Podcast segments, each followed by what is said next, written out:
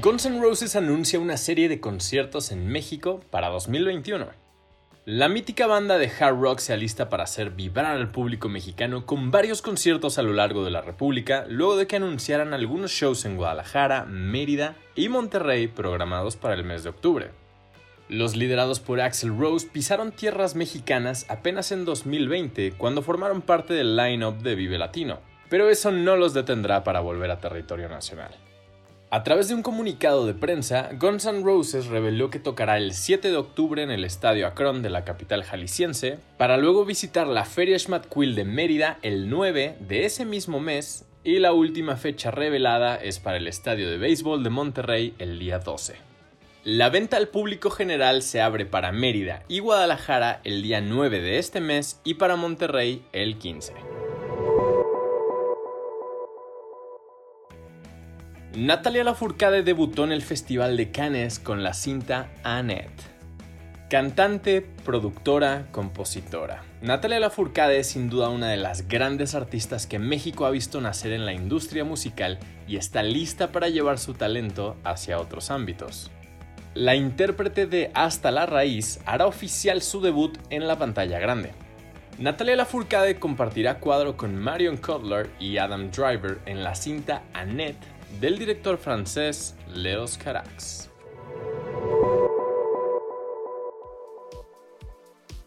Celebridades mexicanas reciben invitación para entrar a la Academia de Hollywood. Como cada año llegan nuevos miembros para formar parte del selecto grupo de actores, actrices, cineastas, productores, técnicos y más que eligen a todos aquellos que se llevarán una estatuilla dorada.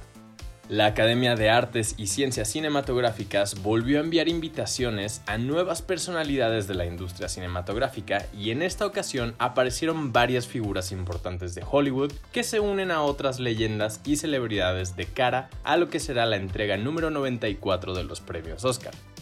Dentro de la lista de nuevos integrantes tenemos a Isa González, Luis Gerardo Méndez y los ganadores del Oscar a Mejor Sonido por Sound of Metal.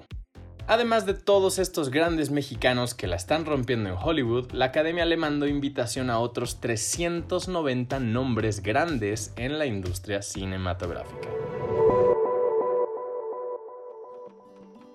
Los autos voladores están cada vez más cerca de ser una realidad y el Air Car es la prueba, el auto volador que completó su primer viaje entre dos ciudades. Tal parece que las pruebas aéreas han sido bastante satisfactorias, pues la máquina logra sostenerse más de media hora volando. Volar desde la comodidad de tu automóvil. Aunque parece una idea sacada de un cuento futurista, ya no es algo que luzca meramente imposible. Y todo eso se lo debemos a Clean Vision. Esta empresa lleva un rato diseñando el prototipo de este vehículo con el objetivo de que pueda viajar por los cielos y tal parece que sus esfuerzos están rindiendo frutos. Este primer modelo fue presentado en octubre de 2020 y ahora en 2021 ya ha realizado su primer vuelo.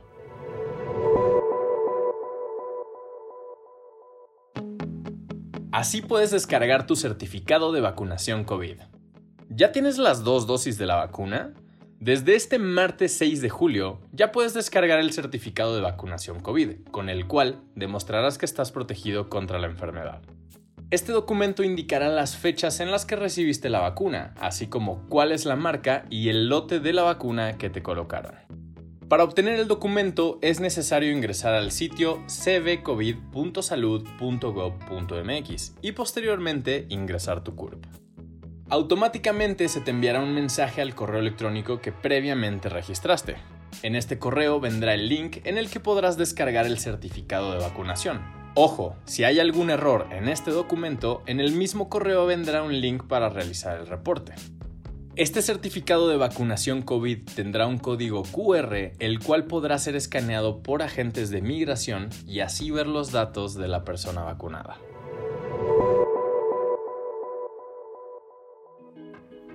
Continuará la reducción de agua en la CDMX. Pese a las lluvias que se han presentado en los últimos días, autoridades informaron que se mantendrá la reducción de agua en el Valle de México. Ante las recientes lluvias, la sequía se redujo 17.1% con respecto a los datos de finales de mayo, según explicó Víctor Burguet Ortiz, vocal ejecutivo de la Comisión del Agua de Estado de México. Respecto a la megalópolis, se detalló que el territorio con algún grado de sequía se redujo de 88.2% a 47.8%. Además, se implementarán otras actividades como interconexiones de acueductos, cambio de válvulas y se inició el proyecto para la nueva planta potabilizadora Madin 2.